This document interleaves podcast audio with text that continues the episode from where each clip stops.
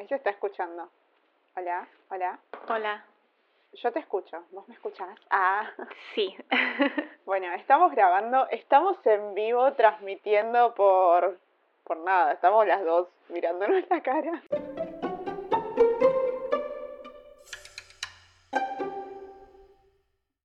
Bueno, bienvenidos a Un Quilombo Creativo. Mi nombre es Juan Raitelli y estoy acá con mi invitada de lujo, porque acá no, acá no invito a cualquiera, acá solo gente de lujo, señores. Eh, Fernanda Paz, bienvenida al estudio, a los estudios quilomberos. Arre. Hola, hola, ¿qué tal? Muchas gracias. chicos, ustedes tienen que escuchar, bueno, la van a escuchar a, a Fer, pero tiene un audio tan limpio porque tiene un micrófono súper caro y súper copado para hacer estas cosas. Me vine preparada, querida. Es un día especial, es un momento especial, es un honor estar acá. Bueno, qué, qué, bueno que decidiste venir, estoy muy contenta. Quiero que nos cuentes eh, quién es Fernanda Paz y qué, y qué está haciendo en este podcast. Ay, cómo le huyo a las presentaciones, desde siempre es un poco complicado, como que es como un pitch de ascensor, ¿viste? Tenés 30 eh, segundos para describirte y si lo haces de una manera creativa, lo creativa suficiente o interesante suficiente es como que le vas a gustar al otro o no. Sí, esto es venderse. Eh, sí, es venderse, es como que es una presión y capaz, ¿viste? No soy tan interesante, pero bueno. Yo creo que no somos em, interesantes en general, lo disfrazamos muy bien. Sí, sí, ¿no? Bueno, tomando inspiración de la mismísima Juan Raitelli, soy una chica de veintitantos. Ahí va. amo. Eh, no, tengo, tengo 28, eh, recién cumplidos. Eh, 93. 3. Ay, somos, somos de la promo del 93. Yo también soy del 93. Estamos. Eh, vi un meme el otro día que era como se están acercando los 30 y todos los chicos del 93, así todos chiquititos. Así que eso somos nosotros. Sí, sí, no, no, terrible. No, no quiero ni pensar en eso.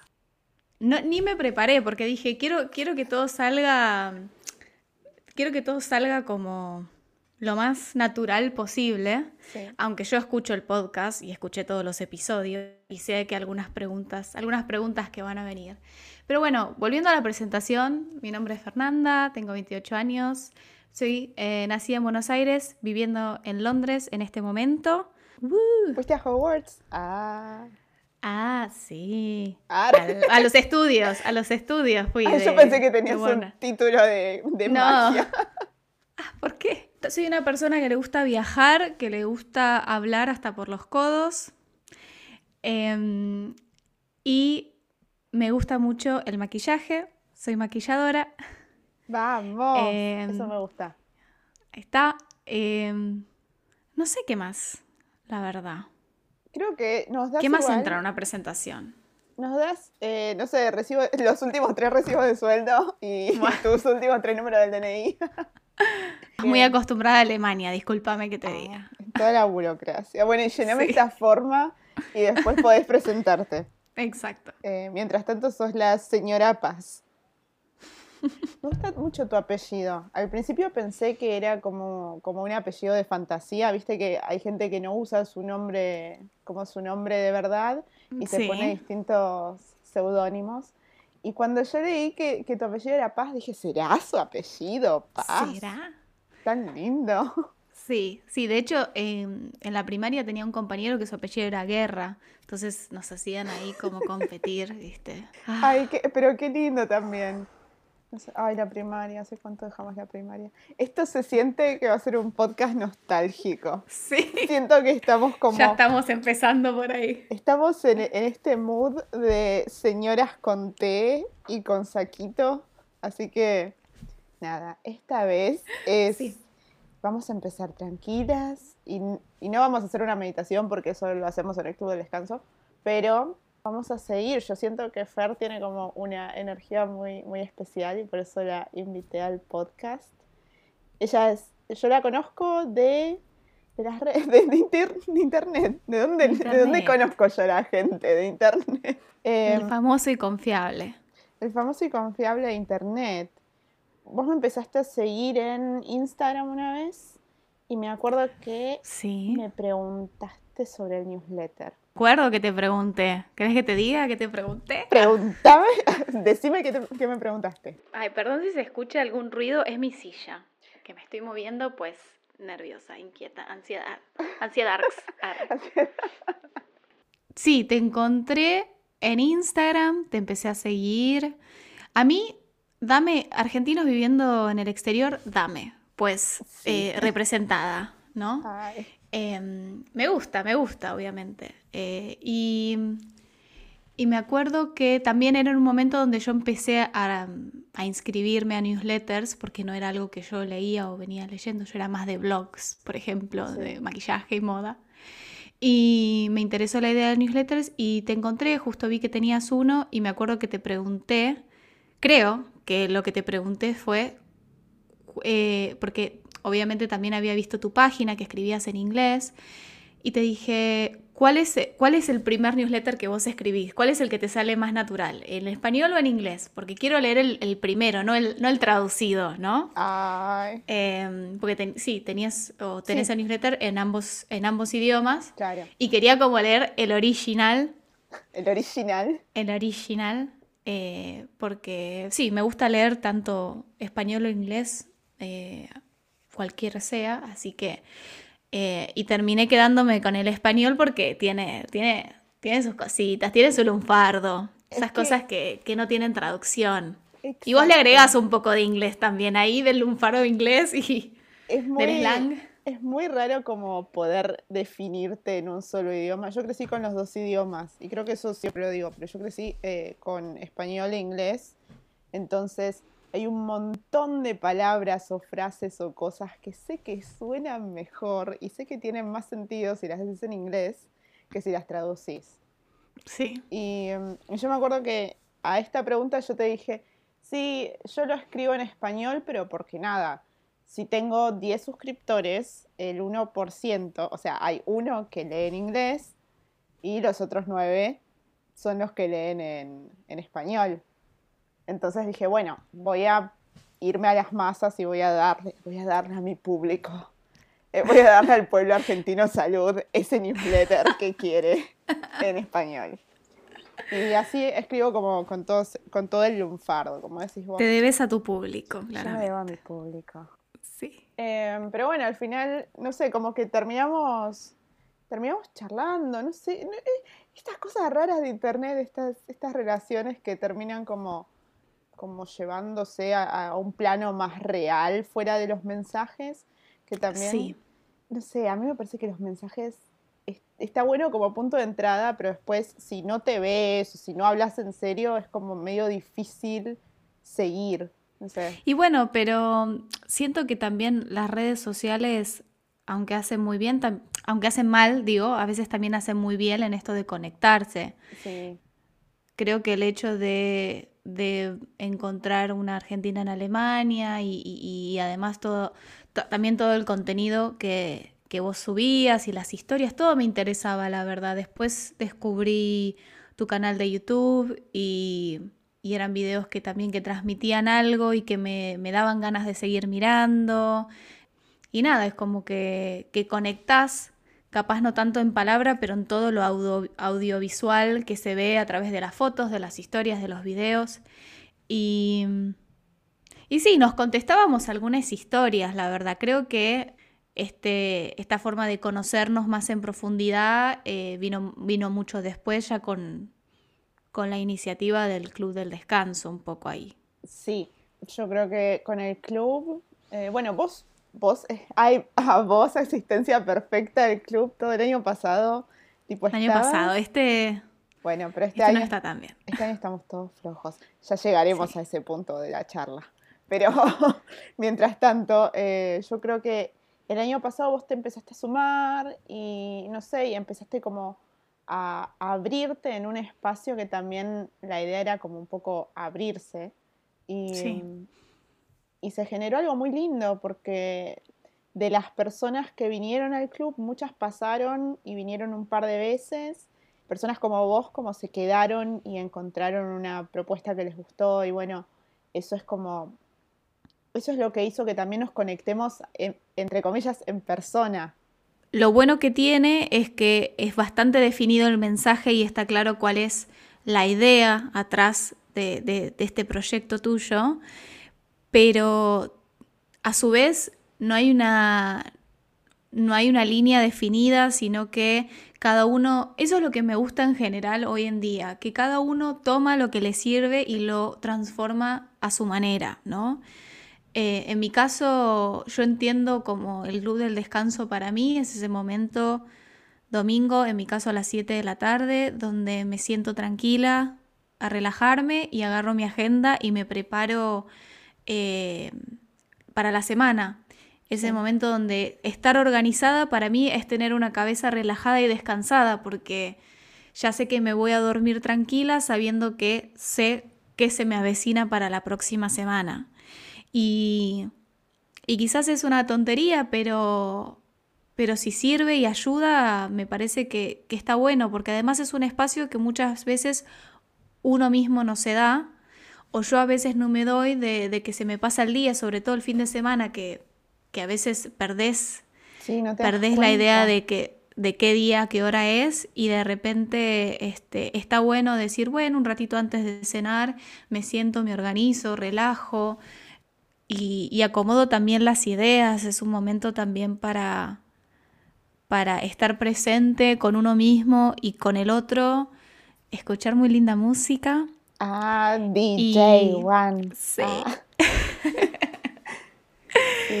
Y también, este, bueno, más allá de que obviamente como es online y que, que, sea, que sea online permite que nos podamos sumar de diferentes partes del mundo y eso está buenísimo sacando lo obvio que es a través de una pantalla, es lejos de otras pantallas que nos distraen mucho más, como son las del celular, una tablet, bendito la tele.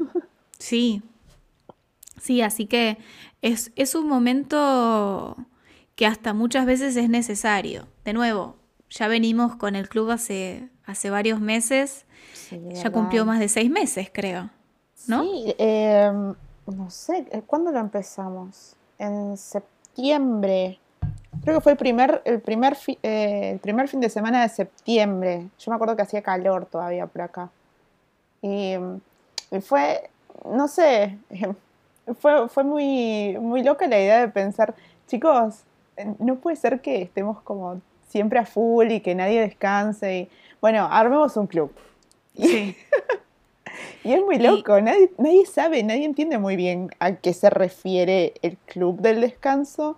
Sí. Pero me parece que está bueno no, no definirlo tanto para que las personas tipo encuentren lo transformen a su manera, sí, sí, tal cual. Y me parece re, re loco lo que decís de transformar esto, ¿no? Como hay veces que, mm, que, no sé, que el mundo, que la gente o lo que consumimos nos están ofreciendo una forma de hacer las cosas, una forma de, cómo te puede salir esto, de cómo vas a llegar a ese resultado que querés. Y la realidad es que lo que, lo que tenés que hacer es tomar lo que te sirve y el resto no va a ser lo mismo, porque, porque no sos la misma persona, ¿no? O sea, no, no te va a funcionar a vos tal cual le funcionó a los demás. Sí, Sí, sí, totalmente. Y, y, en lugares donde uno también se permite tener eso, ¿no? Como tomar lo que le sirve y, y ya está, y no tener como que estar en una posición de deber o es muy distinto si hablamos en relaciones o en amistades donde no es solamente obviamente tomar lo que a vos te interesa y ya está, sino que hay que poner un poco más, ¿no? Y poner de uno y demás y es como, es distinto. Acá es como, es un espacio donde no hay presiones, donde, donde donde nadie se está fijando te sumaste, no te sumaste por algo, viste, como que no hay... Em, como que no eh, sentís el peso del ojo del otro. El otro y nadie te juzga, esa era la palabra, sí. Claro, eso, es que también es la idea. El otro día estaba escribiendo un mail, me escribieron un mail muy lindo y, nada, y hablando de, los podcasts y todo esto. Y eh, cuando estaba respondiendo dije, qué loco que que nos comparemos entre nosotros o que nos juzguemos entre nosotros sabiendo que somos todas personas diferentes, que todos tenemos una historia distinta, un recorrido distinto y que, y que ninguno de nosotros la tiene igual. Entonces, qué, y aún así nos comparamos. Qué loco es, es como pensarte a vos de una manera que tenés que competir con, la otra persona, ¿no? Y compararte y ver si puedes ser mejor y, cómo lo haces.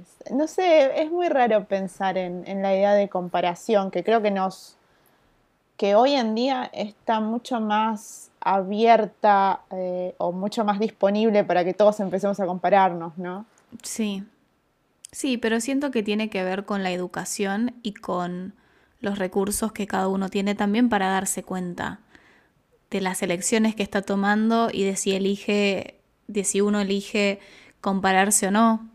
¿No? Como que siento. Y también lo que te tira el mundo, la sociedad, la cultura del país en el que estás, eh, la educación que tuviste, mismos eh, amigos y compañeros. Es como que depende un poco de, todo, tanto como que decís, no, no, me puedo comparar porque mi pasado es distinto al tuyo, mi presente quizás es parecido en algo, pero después mis recursos son distintos, es como que nunca va a haber un punto de decir, bueno, comparo eh, de una manera justa estas dos cosas si, si no se puede.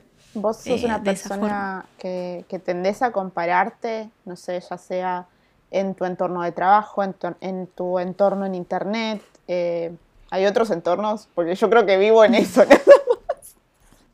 no, la verdad que siento, siento que no, pero porque me abruman otras cosas más que las comparaciones. No es que estoy pensando soy más o menos, porque yo siempre siento que, que nadie es más o menos que nadie, ¿no? Eh, pero quizás me abruman sentir que yo no soy suficiente. Y eso no significa eh, el otro es suficiente y yo no, y tener esa comparación, ¿no? Sino es más una cosa de la autoestima y dudas eh, para conmigo misma, más que eh, ponerme en esa competencia de decir quién es más, quién es menos, quién es mejor, quién es peor, ¿no? Sí.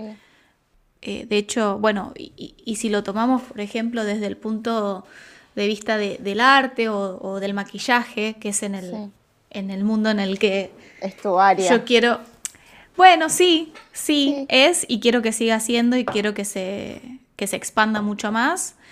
Es un poco lo mismo, por ejemplo, yo siento que si conozco a, una, a, otra maquilladora de acá, es una colega, no es una competencia. El día de mañana, si esa persona no puede asistir a un trabajo porque tiene otro compromiso, es una persona que te puede recomendar, ¿entendés? Porque sabe cómo vos trabajás, porque te conoce. Eh, siento que, que ser kind, ¿no? Que ser amable eh, es, de las cosas que tenemos que, priorizar en, ese tipo de relaciones. Y mismo está bueno tener un colega que te ayude o que te dé consejos y demás, no sé, mínimo si estás empezando, eh, cuánto cobrar por un trabajo o dónde comprar los mejores productos. Eh, pero nunca obviamente comparar que, por ejemplo, y volviendo a esto que estoy hablando del mundo de maquillaje, si alguien cobra 20 y yo estoy cobrando 10, eh, va a ser muy distinto porque ¿cuántos años de experiencia tengo? ¿Cuáles son mis estudios? Em, ¿cuál, es el equipo con el que trabajo? Eh, ¿Qué herramientas tengo para trabajar? Mismo en, este, en esta industria en la que yo estoy, eh, también la comparación es muy injusta si uno se compara de esa forma. Claro. Porque no va a ser lo mismo y, nadie y ninguna maquilladora es exactamente igual a la de al lado, más allá de que recién empiece con su carrera, por ejemplo, porque los conocimientos que tengan que pasan distintos, eh, las ideas, o sea, todos somos únicos en ese sentido, todos le damos un toque. ¿Cuántas veces uno quiere empezar con un proyecto que quizás hay una idea que medio ya existe, ya anda volando por ahí, decís, uy, ¿para qué voy a hacer otro más del montón? Y en realidad vos no sos uno más del montón, vos le vas a poner de vos algo que es exacto, algo que es único. Y eso lo va a hacer, va a hacer que te distingas. El problema es si vos te vas a copiar en vez de, de, alguien, en vez de inspirarte, si vos vas a cambiar tu forma de ser para poder ser tan exitoso, exitosa como otra persona a la que vos estás mirando, eh, sin ser vos mismo también. Siento que eso ahí no vas a dejar, ahí no vas a ser único, porque no estás siendo vos. Es, es re cierto todo esto y es también esta idea de abrazar como la, originalidad de uno y al mismo tiempo eh, saberse capaz de que lo que uno va a traer a la mesa no, no es lo mismo que, que, va a traer cualquiera, ¿no? Y de nuevo con esta idea de, de las experiencias, de los recorridos, todo eso nutre quienes somos. Y algo que me doy cuenta viviendo como viviendo, viviendo afuera, ¿no? Habiéndome ido de Argentina, es como las cómo la cultura marca tanto las formas de hacer y las formas de, como de crear y de, de, entenderse a uno mismo. Sí. No sé, personalmente mi experiencia con la cultura, y es algo que lo estoy viendo, es algo tan mínimo como el beso y el abrazo al saludarse, que bueno, ahora no podemos, eh, pero, eh, pero estas cosas, estas estas pequeñas charlas. Hoy tuve que llamar al consulado por un tema de papeles que tenía que hacer. Y claro, el consulado argentino, yo tipo me atienden y me dicen hola. Y yo te claro. ay, hola, ¿qué tal? ¿Cómo estás? Ay, eh, ¿cómo te llamas? Ah, Mónica, ay, Mónica, muchísimas gracias por esto. No, no tuve tiempo. Bueno, no importa, todo bien. Y esas, esos tratos, esas distancias que se cortan, ¿no? Sí. Son como maneras de, de ser, cosas de la cultura que quedan con uno, y por más de que yo esté acá, no sé, viviendo 20 años en Alemania, eh, van a quedar porque son tan propias. Y eso se ve en todo lo que, o sea, eso se refleja en todo lo que uno crea también. Sí, sí, totalmente. Pero bueno, eso, eso es lo interesante y eso es lo lindo de tener el lujo, el privilegio y los recursos de poder viajar y de poder conocer otras culturas. De que yo siento que hasta que no tenés un choque cultural, no te das cuenta de, todo lo que tu propia cultura embarca y lo que significa y lo que hay dentro de ella hasta que... Porque hay cosas, si vos... Yo estuve 24 años en Buenos Aires hasta, hasta que me mudé. Y hay cosas que, que son rutinarias, que son del día al día, que no te das cuenta que las extrañas o que te hacen una diferencia, o mismo que no las extrañas más también, ¿no? Eh, depende también a qué, a qué lugar te mudes, eh, depende de, un montón de cosas, del idioma en el que hablen, de, de, qué, de qué tan abierta de mente sea la gente también, y de qué lugar venís vos, si la gente desde tu lugar era tan abierta de mente o no también, ¿no?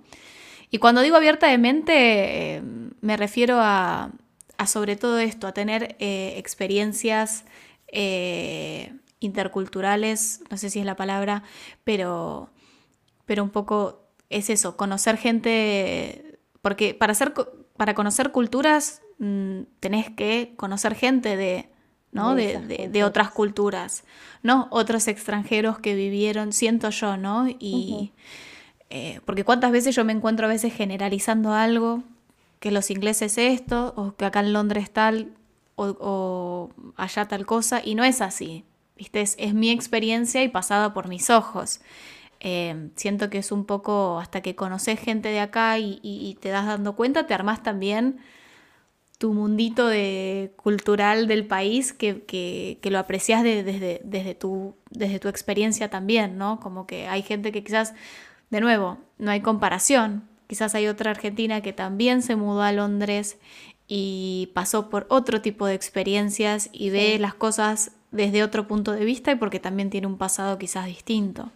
Sí, pero eso es lo rico también de como encontrarse, a veces yo creo que al principio, o, quizás no al principio, quizá ahora mismo, tipo, si, si te encontrás con una persona que también eh, viene de Buenos Aires y que también como se mudó allá y dice, ay, eh, quiero conocer a alguien. Es un pedacito de casa que te, como que vos también, como que te recuerda, te recuerda, te trae cosas, el hablar, como decimos con esto del newsletter, ¿no?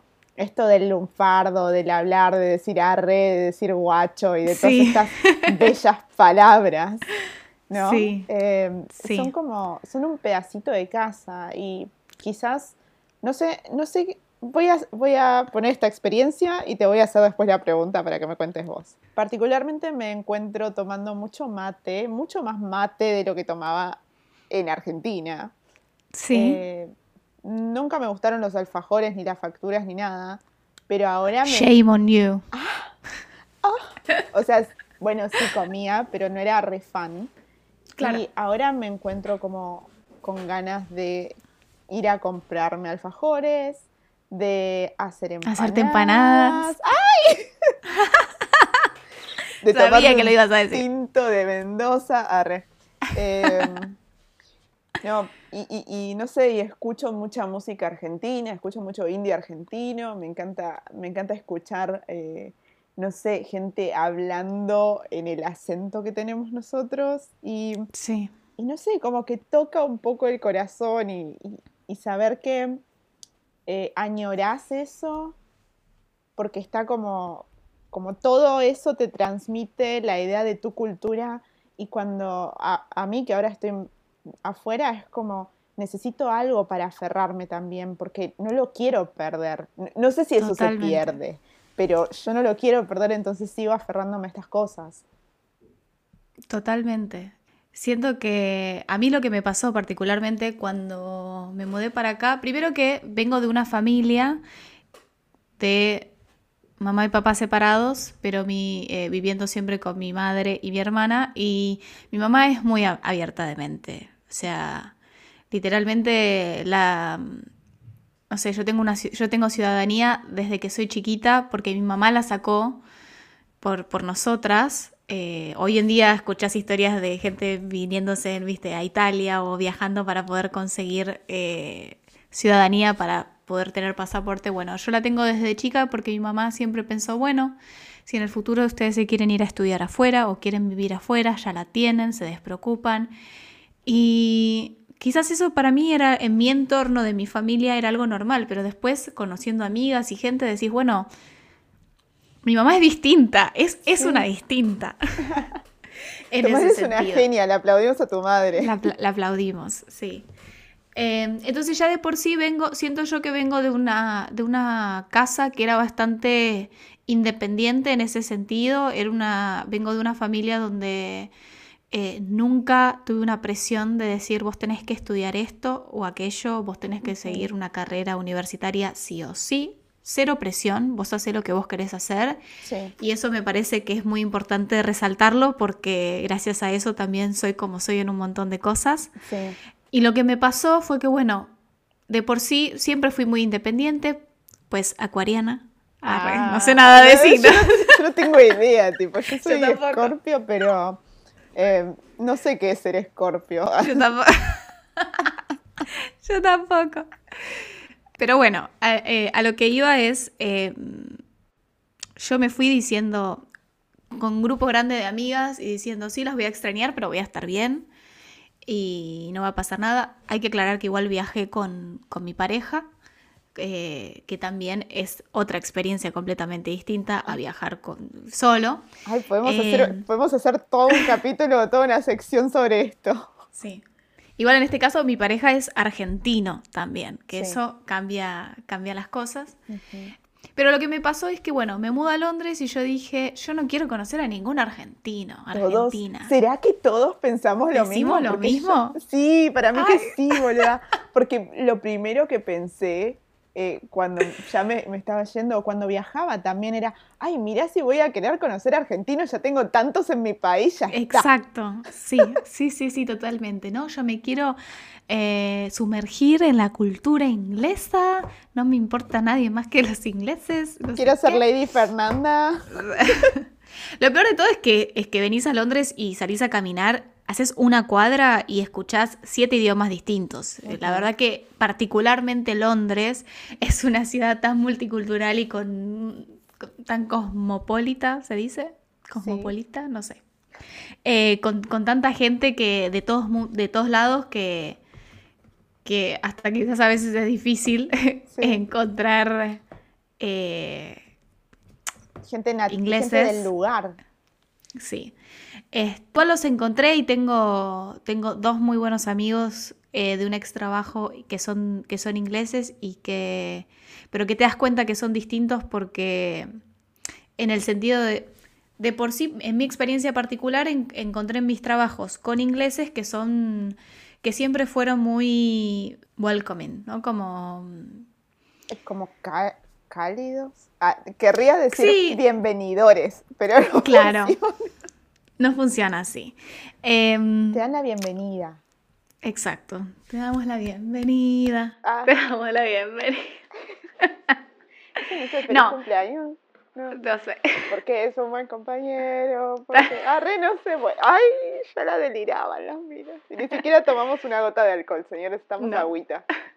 Bueno, no, a lo que iba es que eh, siento que en particular los amigos que yo me hice igual acá, eh, en comparación con otros en el mismo trabajo, tenían ese, daban ese, en vez de dar la mano, daban el codo, en el sentido de que daban un poco más de sí para conocerte y para y que, quedar para verte después del trabajo y para hacer planes, ¿no? Que no todo el mundo ni tiene el tiempo ni está acostumbrado. Siento que acá de estos dos amigos jamás fui a su casa, por ejemplo, y para mí es rarísimo, ¿viste? Eh, está bien que son más grandes que yo, eh, pero para mí juntarte en una casa es como la amistad en, en su estado más puro, ¿no? Como juntarte ahí. Y acá era, era todo ir a un pub o ir a comer de última o este, planes afuera, pero no, no juntarte en una casa. Claro. Y bueno, volviendo a, lo que era la historia, lo que me pasó es que, bueno, me mudo, yo no tenía ganas de, conocer eh, gente de mi país por el simple hecho de que quería, obviamente, eh, sumergirme en la cultura. Y fueron pasando los meses y me di cuenta de que se hacía cada vez más difícil, viste, como que faltaba algo más, faltaba tener alguien más o otro par de orejas, otro par de ojos que vean una situación, que te escuchen. Eh, y fue bueno, después de, varios meses de habernos mudado, que, conocimos a los que ahora son nuestros mejores amigos, es otra pareja. Eh, de un chico y una chica de la misma edad que nosotros, más o menos, que se justo se habían mudado eh, o sea, después que nosotros, a la semana creo que se mudaron, los, conocimos gracias a un grupo de Facebook, muy raro, pero, pero nos conocimos por ahí y, empezamos a, vernos, empezamos a ir a bares, empezamos a juntarnos en nuestras casas, empezamos a juntarnos en plazas. Me acuerdo que era verano y acá cuando es verano el sol está, pero para rato largo y, una vez nos quedamos hasta las 11 de la noche jugando al truco en una plaza y, fue tan lindo porque, porque esa es otra casa que encontrás, más allá del espacio de donde vos vivís. Compartir con alguien que está en la misma que vos. Yo siento también, y esto me da tristeza contarlo, porque, pero es la verdad y, y creo que, que vos me vas a entender y cualquier persona que haya vivido afuera también entiende. Yo tengo por suerte tengo muchas amigas y que, siguen siendo amigas hoy en día, con las que comparto muchísimo, pero... Y no, es, y no es de competir o comparar, volviendo al tema de la competencia, pero mis amigos que están acá y que viven el día a día de acá, me van a entender a mi día a día de acá mucho más que mis amigas que están allá. Porque hay cosas que se pierden, ¿no? Es como si no tenés un poco la experiencia, aunque sea individual y sea tuya, y no entendés lo, lo, que, es, lo que es estar acá y lo que estás viviendo en este momento, hay cosas que, el otro, más allá de que se quiera poner en tus zapatos, no puede. Entonces, por eso también fue tan importante hacerse amigos acá y encima, qué lindo hacerse amigos que que dicen arre y que los entendés, ¿no? De nuevo, ¿no? Y como que hablar, porque es un poco es como, es como soy yo, no, no me estoy poniendo en... Siento un poco que cuando hablas en inglés te transformas un poco. De, de, hecho, me acuerdo que, que eh, apenas había entrado en este trabajo donde me hice estos amigos, dije, ay, te juro que yo soy re graciosa en español, en inglés no. es que sí, porque lo tenés que adaptar, ¿no? Como que a veces ni siquiera traduciendo del español, o sea, ya hay, un momento que dejas de traducir del español al inglés, en mi caso. Es como que ya empezás a pensar en inglés y, lo, y, cambia un poco tu manera de ser y de hablar. Eh, una vez me dijeron, una vez me dijeron, wow, como que esta persona me vio en, dos situaciones, en una yo hablaba inglés y en la otra era como, estaba hablando español y me dice, che, sos re tranquila cuando hablas en inglés y cuando hablas en español tipo gritás Es que sí, es que sí, es como que e, es como otra personalidad también, sin querer queriendo, siento yo. Sí, tenemos varias personalidades para mí de acuerdo a es que los contextos, los idiomas, uno va va como amoldándose a ciertas cosas. Yo cuando hablo alemán, soy una persona que no conozco, que recién estoy conociendo, viste, que estás ahí como media acartonada, porque sí. nada, hago, tengo las gesticulaciones de, manos, que tenemos estas cosas que hacemos con las manos nosotros los argentinos, y, sí. y, y trato como de, yo imito, porque es así, como yo no sabía el idioma, tuve que aprender de cero y empecé a imitar lo que hacía mi, como mi, mi, ay, ¿cómo se dice? Tu alrededor. Mi alrededor, exacto. Como yo, como me junto con gente joven, entonces todos hablan alemán y yo veo cómo ellos se comportan, cómo se mueven, cómo entonan la voz y uno va copiando porque es la única manera frases sí. y cosas que no sé, a mí a mí tal cual a mí me pasó, por ejemplo, yo estudié varios años inglés, así inglés particular y, demás, pero nunca hice ningún, nunca tuve un, certificado ni nada que, que, avale. Pero yo siempre supe que, sabía inglés, ¿no? En, el sentido de que yo consumía muchas cosas en inglés, leía blogs en inglés, veía, veía YouTube en inglés y sabía mucho de, de eso, pero después te das cuenta, más allá de que vos estudies o no, que en muy pocos lados te enseñan, o sea, hablas de, estudiando inglés hablas del medio ambiente, pero no vas a hablar del medio ambiente acá. Acá vas a hablar de cuánto te sale un vaso de birra o cómo pedirte o te vas pedirte un sándwich en Subway, ¿entendés? Ese tipo de cosas que, que hasta que no las necesitas hacer, no, no, no, no, las aprendes. Y me acuerdo que la primera vez que yo vine para acá, estaba justamente en un Subway, que es este, este lugar que venden sándwiches. Y estaba haciendo la fila y, me, y yo estaba viendo, uy, que me quería pedir y digo, ay, ¿y cómo pido? No sé, no sé cómo encarar la, la oración, ¿no? Sí. Em, y me acuerdo que escuché a la chica de enfrente que, que estaba delante mío, digo, decir, can I get eh, tal cosa. Y dije, ah, bueno. Y a partir de ahí me copié esa frase y cada vez que yo quería comprar algo o quería algo, de y se lo tenía que pedir a alguien, empezaba la frase con la misma oración, ¿no? Sí. Y así fue cuando empecé, cuando después me mudé para acá, porque eso fue un viaje previo, pero después me mudé para acá y fue también escuchar cómo la gente atiende el teléfono y qué es lo que dice y cómo pregunta. Em, también tiene que ver mucho de, de tener, de uno estar abierto a aprender y de estar también muy atento, tener como, como ese oído la oreja parada ahí para también mejorar también a la idea de, a la hora de, hablar. Eh, yo hablaba con unos amigos, eh, ellos estudiaron alemán creo que como 10 años, más de 10 años, y hace poquito se vinieron a vivir acá. Y es como, ellos me dijeron, no, es, es imposible que uno pueda aprender todas estas cosas que realmente necesitas Sí. Mm, y, por eso yo siento, yo creo que era, yo tenía un, tema con inglés, a mí nunca me gustó estudiar inglés. Yo soy muy, siempre era como, ay, qué paja hacer esto. No, no tengo ganas de hacer estos mock-ups que, que, eran de pruebas, no sé. Yo hice todas mis, yo hice todos esos certificados que, mm, que, que uno hace porque mi mamá, gracias, ma, eh, porque mi mamá me, me, dice, bueno... Un saludo enorme para la mamá de Juan. Ah, mami, te queremos, gracias, por, gracias por dejarme, gracias por obligarme a hacer esos exámenes. Si no hubiera sido como por, por eso, yo no hacía nada. Yo usaba el inglés porque yo quería, tipo, charlar con gente. Y me peleaba siempre con mi profesora, Marisa, Miss Marisa, le mandamos un saludo también. Eh, me peleaba siempre con ella y le decía, yo no quiero estar acá.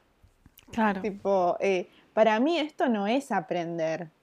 Para mí, a mí la gramática me importa poco y nada. Yo necesito vivir con esto. Necesito que vayamos a algún lado y empecemos a hablar en inglés. Y bueno, ahí fue cuando empecé como, yo tenía 18 cuando ya terminé todo y dije, bueno, 20 años estudiando inglés, ¿qué onda? Eh, voy a, quiero vivirlo y quiero usarlo. Y la verdad que empecé como a buscar gente, hice mucho tandem, em, tenía amigos que hablaban inglés.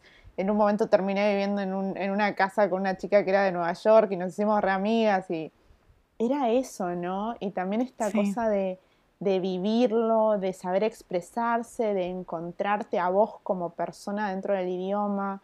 Siento que uno, uno es creativo ahí. Uno, si, si eso no es creativo, yo no sé qué es. Pero um, es redescubrirte, redescubrirte en un montón de cosas cuando hablas. Totalmente, y lleva también mucho lleva claramente creatividad a la hora de eh, arreglártelas o rebuscártelas para entre que vas aprendiendo, vas viendo cómo decir ciertas cosas y además mucho también esfuerzo mental.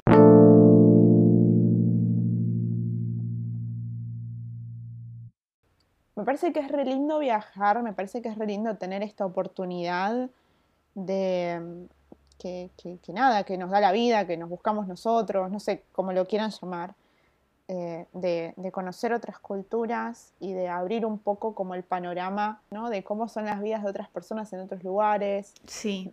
Y eso me lleva un poco también a la pregunta, ¿qué pasa cuando uno quiere expandirse, ¿no? Así, así de, de esta manera, de una manera cultural, y y por ahí en este momento los, medios, el timing, todas estas cosas no están. ¿Cómo hacemos o cómo hacías vos para expandirte más culturalmente dentro de estando en tu casa en Buenos Aires, por ejemplo? Em, es que pasa, por ejemplo, en Buenos Aires em, no conocía tanta gente de afuera. Eh, en Buenos Aires yo de por sí cuando termino la secundaria quedo con un grupo, mi grupo de amigas entre, entre tanto lo que era social y comercial, este, que éramos, estábamos ahí todas mezcladas, eh, se divide como en tres grupos, entonces yo quedo en esos tres grupos ahí dividida con, con varias amigas y después empiezo a hacerme amigos de trabajos. Entonces era como que siento que tampoco me daba el tiempo entre que quizás en la semana salía después del trabajo a tomar una cerveza eh, con, con, amigos del trabajo y en el fin de semana me veía con, con mis amigas.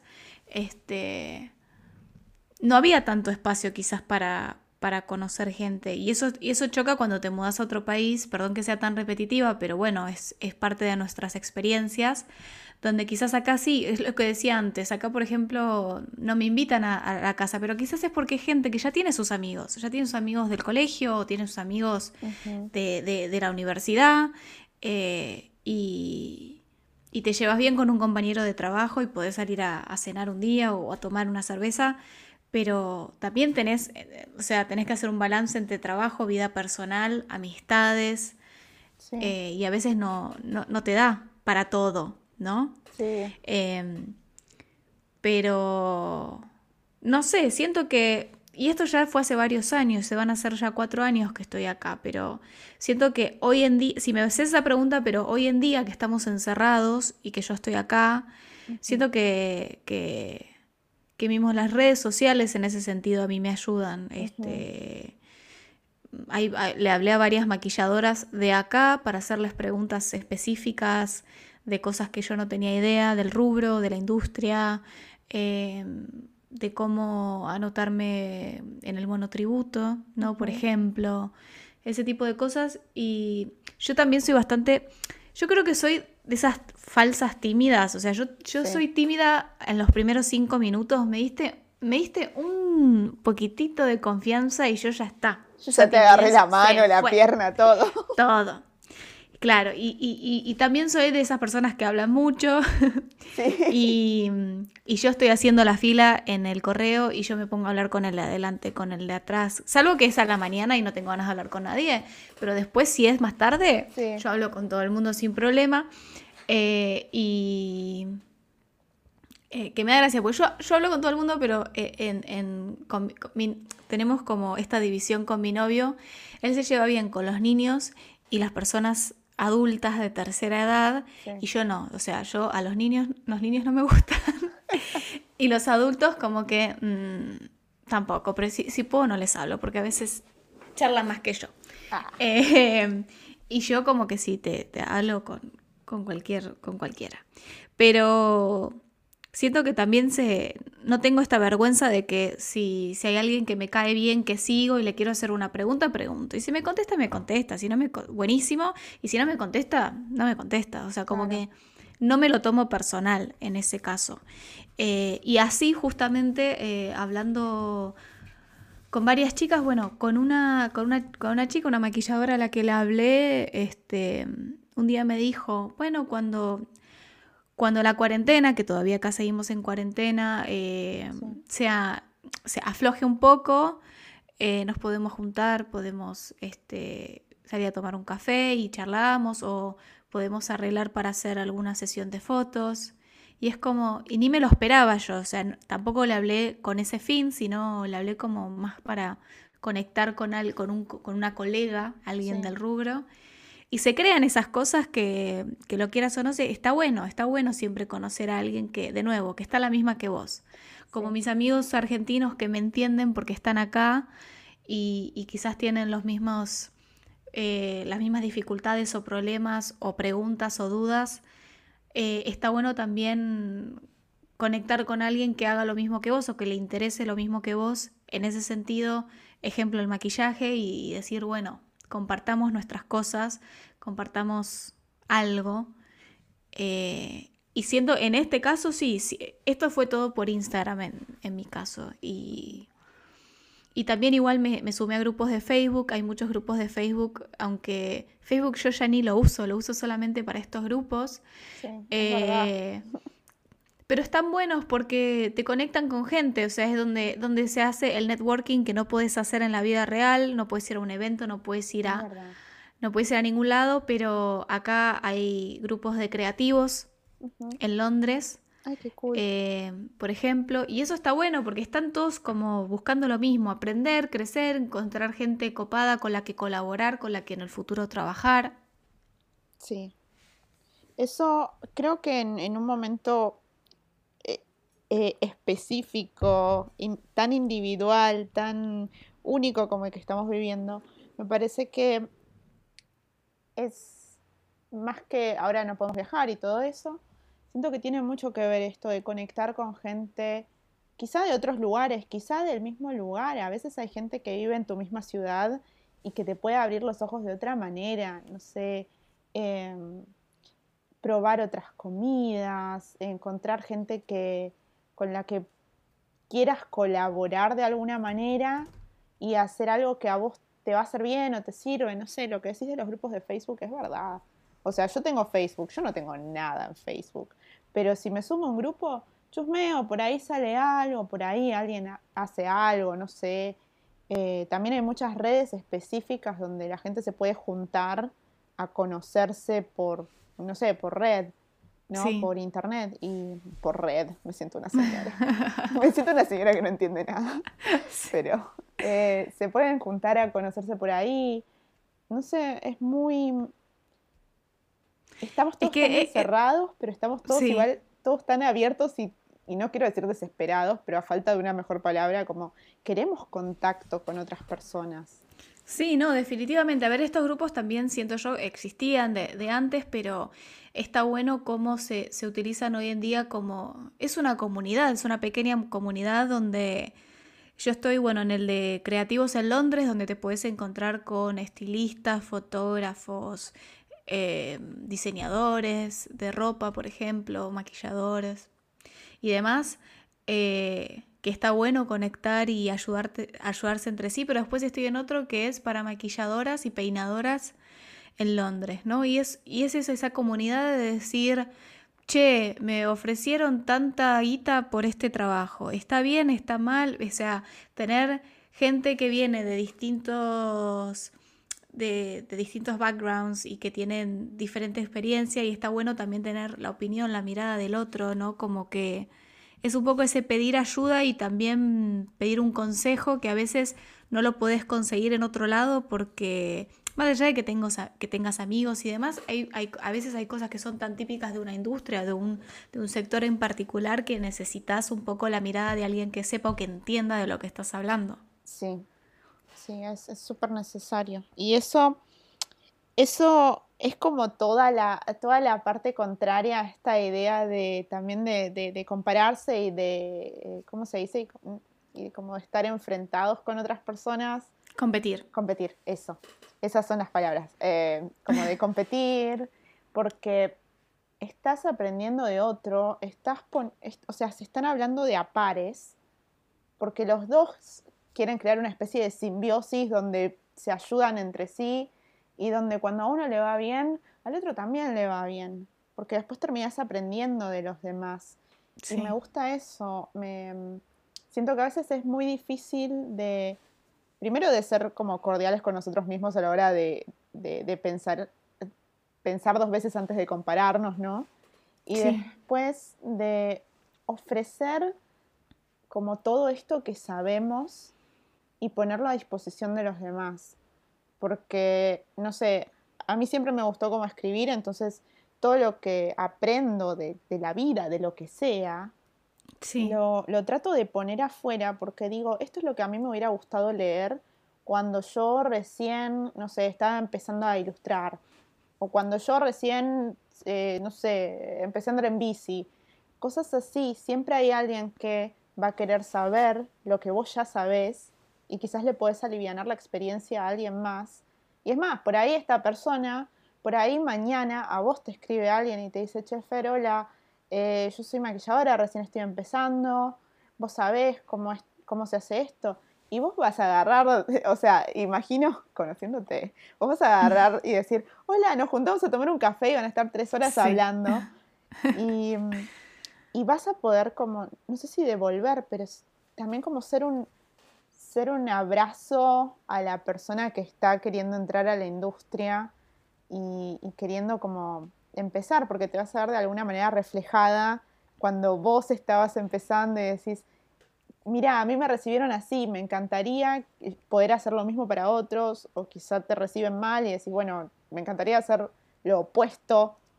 Entonces... Tal cual, y además siento que también es, es, es y, esto podemos hablar de muchas industrias, porque no, mismo si hablamos en derecho, las leyes van cambiando, las cosas van cambiando más lento, ¿viste? Pero las, cosas cambian, la, vida cambia. Pero es en, una, es en una industria en particular, la de, la de maquillaje, donde hay muchas cosas y prácticas y que van cambiando y, porque hayas hecho, hayas aprendido, hecho un curso, lo que sea, no significa que no tengas nada más para aprender. Uno aprende todo el tiempo, todos los días, y mismo si hay alguien que quizás tiene menos experiencia que vos, por comparar en experiencia solamente, pero capaz hace una pregunta que a vos nunca se te había pasado por la cabeza. Y aprendés también de eso, ¿no? O lo de que vos decís, eh, de escribir sobre sobre que caminé por, hice este camino y, lo que disfrutaste, eh, pisar las hojas secas, del otoño. Y capaz lo lee alguien que, que necesitaba un poco mm, sacar algo lindo de las cosas cotidianas y la próxima vez que sale a comprar el pan, pisó las hojas, se acordó de eso y dijo, ay, qué lindo, che, estoy viva, es, estoy caminando sobre esta ciudad, estoy pisando estas hojas, qué buen momento, ¿no? Como que también es entrar en la cabeza de uno de esa forma y, y darle ese abrazo de esa, de esa manera, siento yo.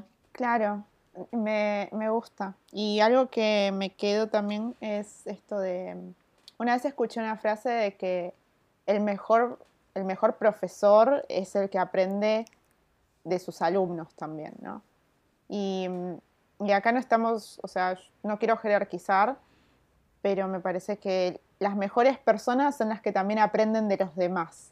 Entonces, si, algo de toda esta charla, de todo este segmento podemos sacar, es que mm, todos somos únicos y todos podemos ofrecer algo distinto y traer cosas distintas a, a donde sea que estemos, en cualquier punto de la vida, en cualquier industria en la que estemos. Y es valioso lo que tenemos para aportar. Eso a veces ayuda para las personas que están por venir, las personas que por ahí todavía no se animaron a hacer ese paso que uno está haciendo. qué lindo, qué lindo poder también festejar que somos todos diferentes y que todos podemos contribuir de alguna manera al mundo. Ah, dijo el mundo. No, totalmente. Salía ahí la canción de Michael Jackson, ¿viste? We are are the world. We are the children.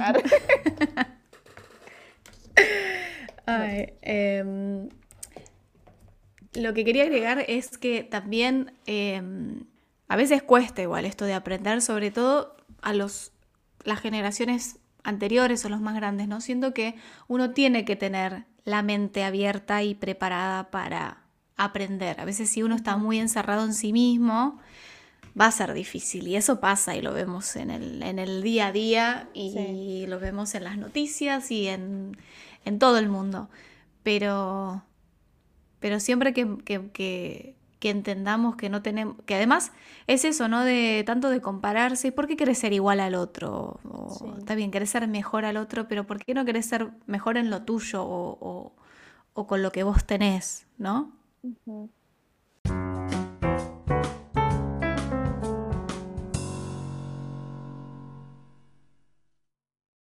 Estamos, estamos de vuelta. En realidad nadie se da cuenta que no fuimos porque yo después edito todo y parece como, ah, una larga charla. Estas chicas estuvieron dos horas. Sí. Eh, nos levantamos para ir al baño, nos levantamos para buscar algo para tomar. Así que no se preocupen. su host y su invitada están en las mejores condiciones para seguir grabando. Así es. Ay, yo digo, tengo que incluir esto, porque sí, Fer tiene la voz para hacer meditaciones guiadas. Fer bueno, chicos, me mandan un mensajito y les paso mi presupuesto. De acá, acá el que no hace plata porque no quiere. Exacto. hago como un OnlyFans, pero de voz. Ay, qué hacer, Puedes hacer un canal de YouTube tipo todo ASMR Sí. Y, empezar a, hablar así. No, me dan un cringe. Hola. Ay, no, qué horror. y siento que cuando hablo así me siento sucia. Mal. Sí. Sí, sí. Em, ay, ¿cómo, ¿cómo vuelvo? ¿Cómo vuelvo a ponerme seria después de esto? Ahora quería preguntarte un poco sobre. Nada, sobre el tema del maquillaje, sobre el tema de bueno, de esta profesión a la que te estás embarcando, que me parece que es re linda.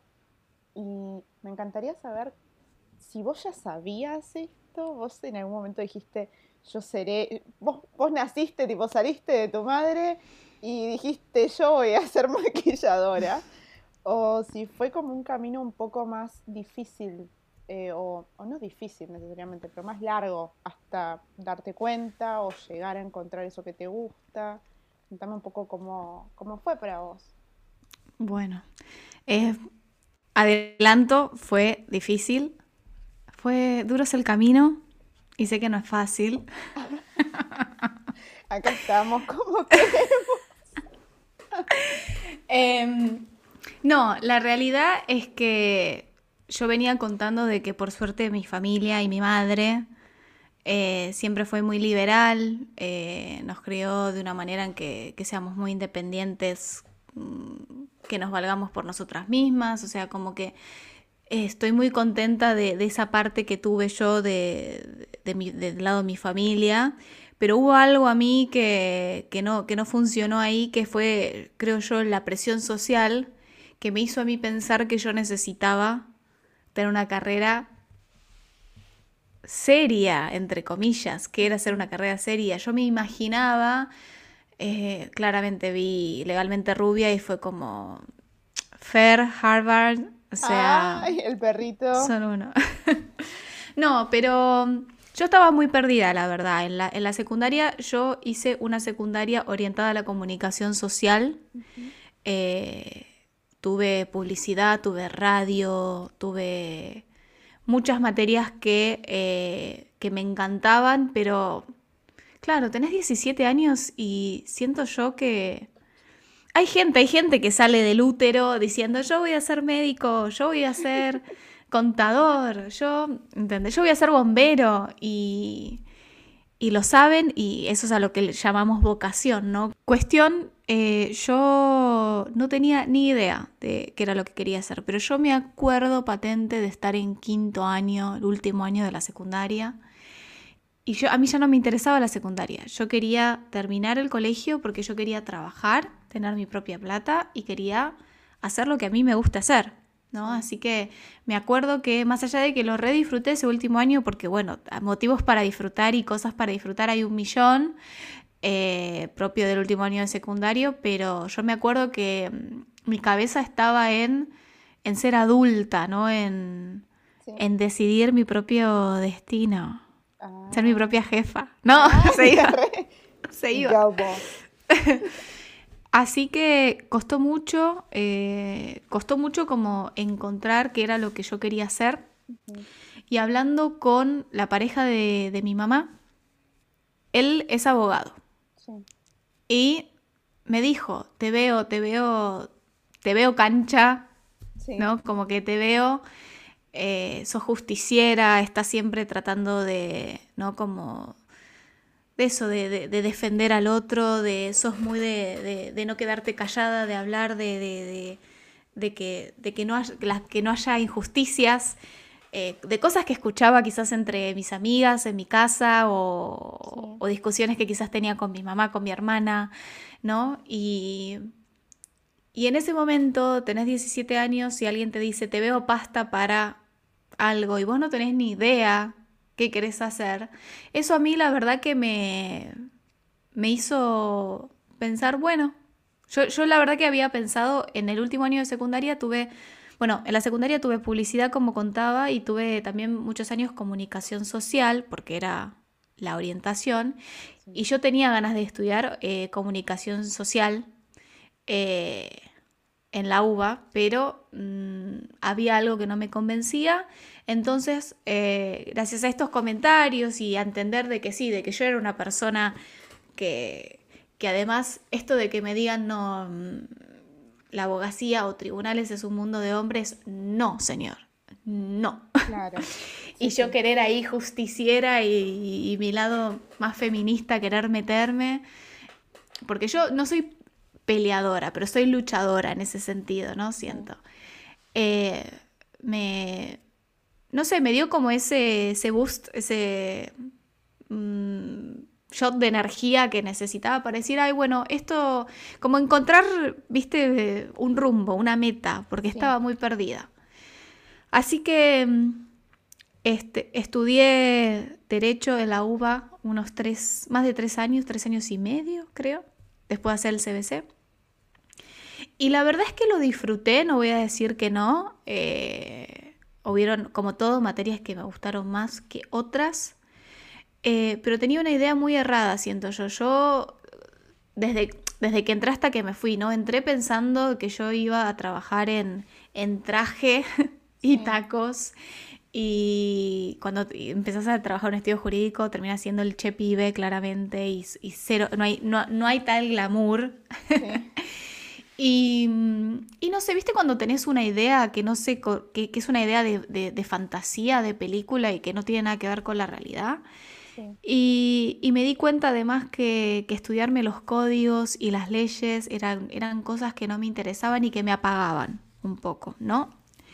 Interesante. Y, em, y bueno, ahí fue cuando tengo mi primer crisis existencial, una de muchas, obviamente, he tenido antes, pero como la más grande. Y recuerden, de cada crisis, o sea, estás en un mal momento, pero cada crisis salís victorioso, porque salís entendiendo mucho más y tenés las cosas un poquito más claras, creo yo.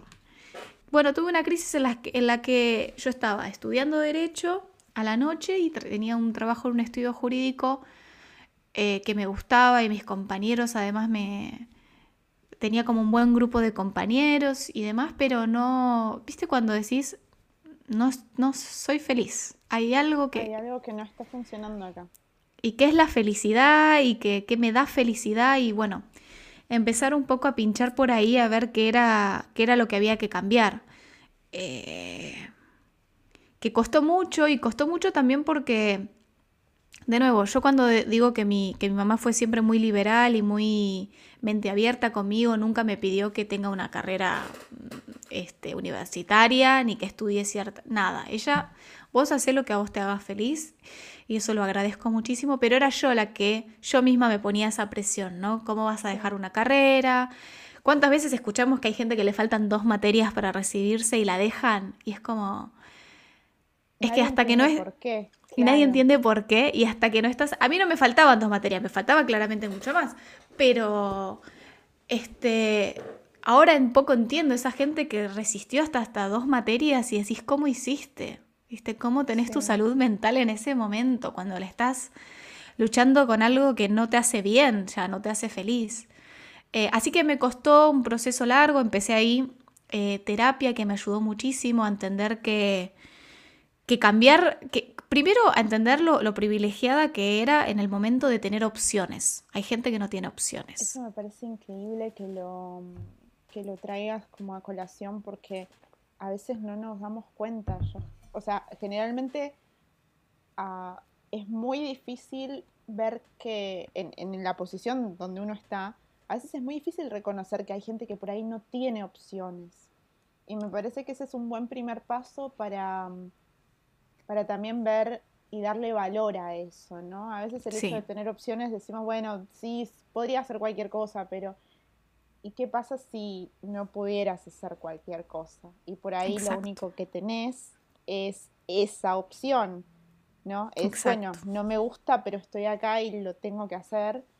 Y mm, no sé, últimamente, nada, eh, divagando un poco, eh, pienso mucho en los privilegios y pienso mucho en, en, esas, en esas pequeñas cosas que algunos damos por sentados y y que a veces no es así el tema, por eso me gusta que, lo podamos recalcar para, para también poder eh, que cada uno que esté escuchando este podcast también se pregunte cuántas veces vos tuviste opciones y, y qué, qué, afortunado, afortunada, afortunade que sos, porque no todo el mundo las tiene.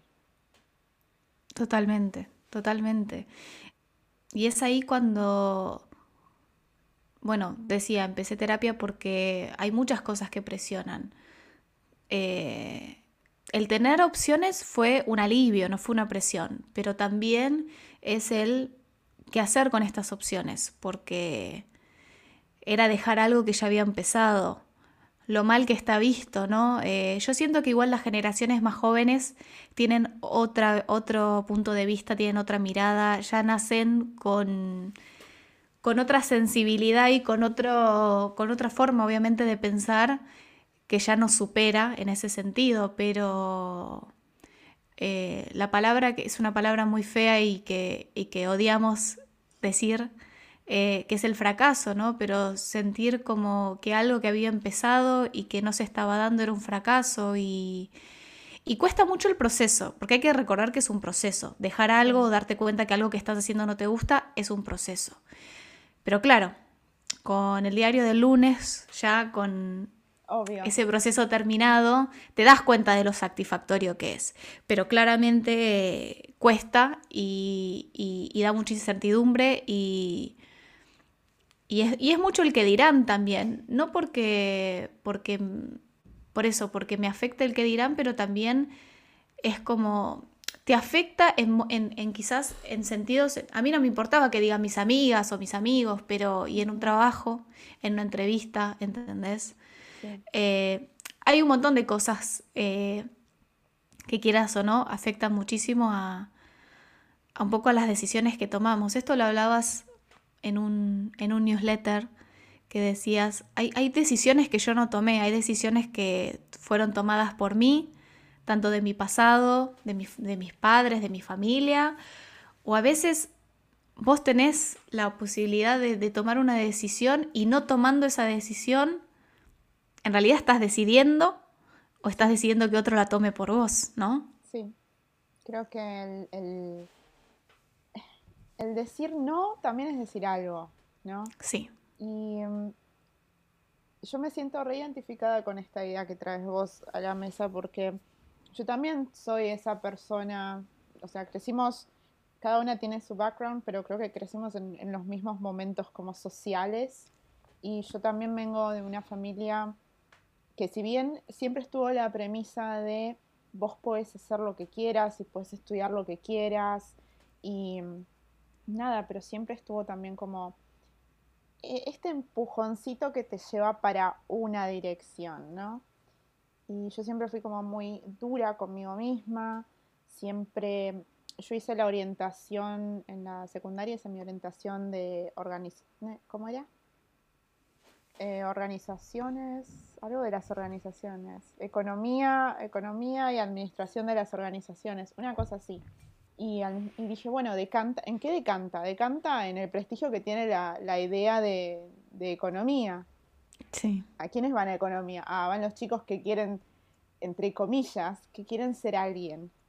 Y mm. fíjate qué, qué duros los términos eh, que, se usan para, estas cosas. Que, que cuando sos chico repetís sin analizar y hoy en día lo decís analizándolo y juzgándolo completamente yo siento que detesto un montón este peso que se me puso en mí de manera social o de manera familiar o que yo misma me impuse porque veía que eso estaba bien visto. Totalmente. O sea, en el colegio, para mí, yo era, o sea, para mis profesores, yo era una buena alumna porque yo me estaba metiendo presión todo el tiempo. Porque yo tenía que ser buena en esto, yo siempre entregaba los trabajos, yo siempre hacía como, viste todas esas cosas de manual que vos tenías que hacer y las hacías, y, pero me, sentía como muy, muy presionada a tener que ser la mejor, la mejor en todo, ¿no? ¿Y qué, qué es ser la mejor en todo? A ver, eh, de nuevo, competencia. Hashtag competencia, hashtag comparación, hashtag área 51, no sé. claro, bueno, eso también depende de, la gente con, la que había. Yo, yo en mi curso yo, ya sabía quiénes eran las mejores. Y yo, yo, yo, nada, reconocía que había mejores, pero porque tampoco, eh, en ese, en ese momento a mí tampoco me interesaba ser la mejor. Sí me interesaba, o sí, no sé si me interesaba, pero sí yo me hablaba con todas las profesoras y profesores, como que todos sabían quién, quién era yo, nadie era como, mm, no me acuerdo tu nombre, ¿no? Como que, pero eh, que al día de hoy eso, eso se, transmite a mis amigas, mis amigas de, Buenos Aires, ¿no? Porque los de acá eh, no están sus padres, pero eh, yo voy a la casa de cualquier amiga y te saludé, hola, ¿cómo estás? Y me fui a la cocina a hablar con los padres. Era como que me llevo muy bien con los padres. Eh, les mando un feliz día de la madre a mis amigas y, qué sé yo, es como que...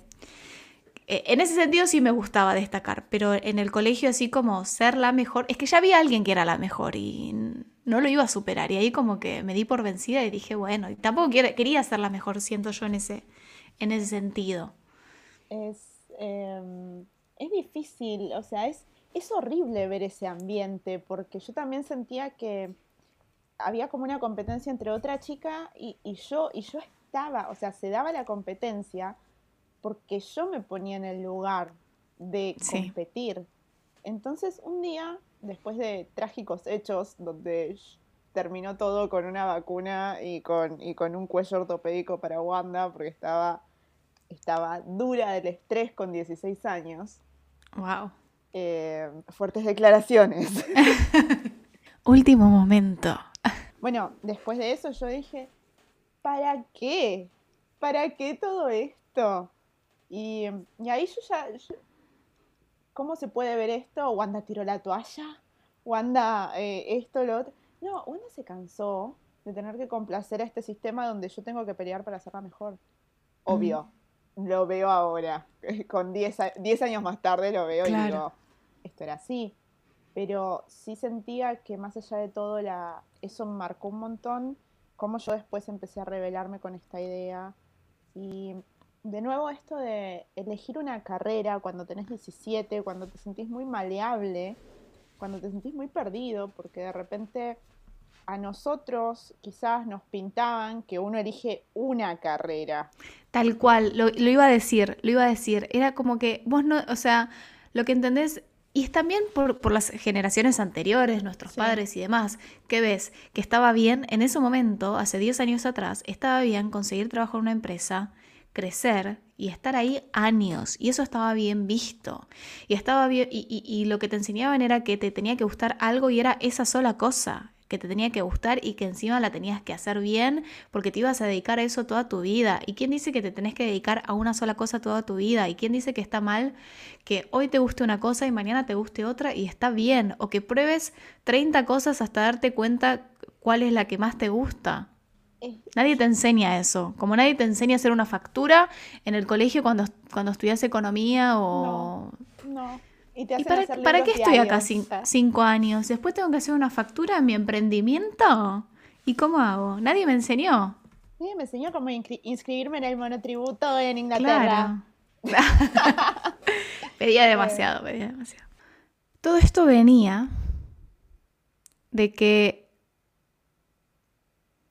ese proceso de querer dejar algo que empezaste, de la mirada del otro, de la presión social, de que encima yo me recordaba a mí misma todo el tiempo, che, mi familia, tengo la suerte que mi familia no me está poniendo ninguna presión, que sé que es el caso de, mucha gente también, ¿no? Y, y sentirme tan perdida y decir, ¿qué estoy buscando? ¿Qué es lo que quiero? ¿Qué quiero hacer? ¿Cómo me quiero sentir? Como que a veces cuesta hacerse esas preguntas a uno mismo, ¿no? A veces uno no se pregunta cosas básicas. No sabemos por qué.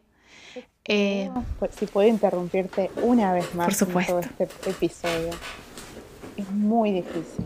Es muy difícil pararte o sentarte en una mesa con vos mismo y decir, ¿qué quieres? ¿No? Pero decirlo de una manera cariñosa y que vos no sientas, como no te sientas juzgado, estás vos con vos mismo y decís, ¿qué querés? Y al mismo tiempo es, una cadena, o sea, es un dominó, es uno de esos cositos de dominó, tirás una, se te cae todo. Y de repente una realidad que vos tenías armada se te puede dar vuelta porque esa pregunta que vos ya la tenías ahí, viste que de vez en cuando te visitaba, pero vos como que medio la, la corrías, eh, esa pregunta te cambia todo. Y es muy difícil afrontar. No cual, yo creo que no cualquiera se atreve a, preguntarse qué quiero. Es que fíjate que mismo tenés, esa, tenés que hacerte esa pregunta al terminar el secundario y ni siquiera estás 100% libre. Si tenés los privilegios de nuevo, ¿no? Siempre hay que aclarar, privilegios y recursos.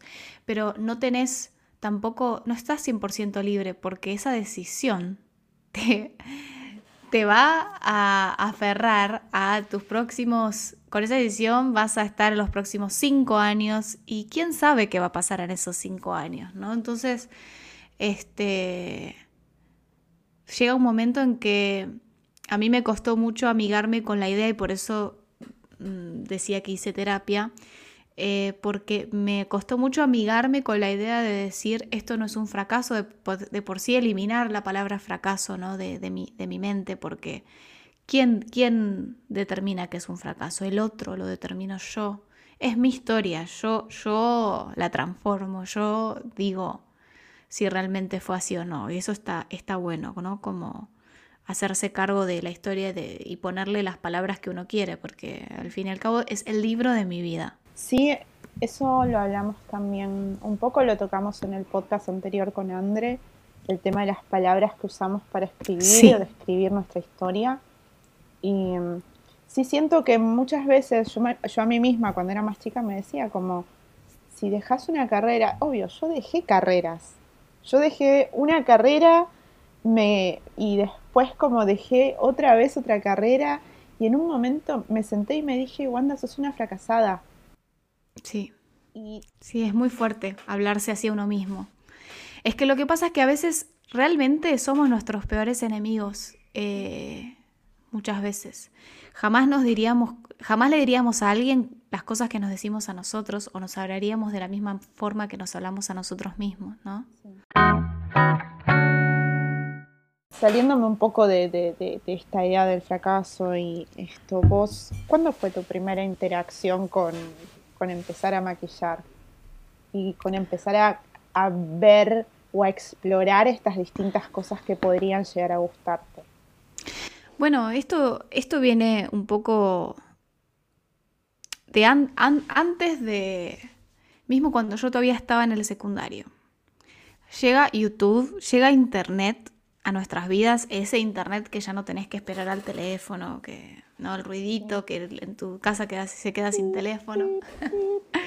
Wanda, corta que estoy usando el teléfono. Estoy esperando un llamado. sí. Em, no, con la llegada de YouTube se me abre a mí mucho la cabeza también. Hay que también entender de nuevo. Yo, mi, familia siempre este, tenía trabajos como más estándar, si le podemos decir de alguna forma, porque no es la, es la única palabra que encuentro, pero más de oficina. Claro, más de oficina, ¿no? no capaz si vos me decís que yo eh, crecí con padres que eran artistas o que tenían ¿no? ese trasfondo o que, o que hacían varios trabajos a la vez, era como, quizás era distinto. Yo todo lo que conocía era saber que lo que estaba bien era ir a una oficina, ¿no? Como trabajar de lunes a viernes y trabajar de 9 a 6. Eh, no tengo así como a mi alrededor inmediato alguien que sea eh, monotributista, ¿entendés? Entonces era como que también lo veía raro. Eh, o, un emprendimiento, no, no lo entendía yo en ese sentido. Entonces quizás por eso nunca fue en ese momento una opción. Pero el maquillaje mm, viene de, la llegada de YouTube por ahí por el 2008, 2009. Llegada de YouTube a mi mundo, ¿no? Porque no, no me acuerdo desde qué año existe. Eh, creo que empezó en 2006, pero... Sí, por ahí. 2008, 2009 lo recuerdo como cuando a mí me pusieron internet posta en casa. Este...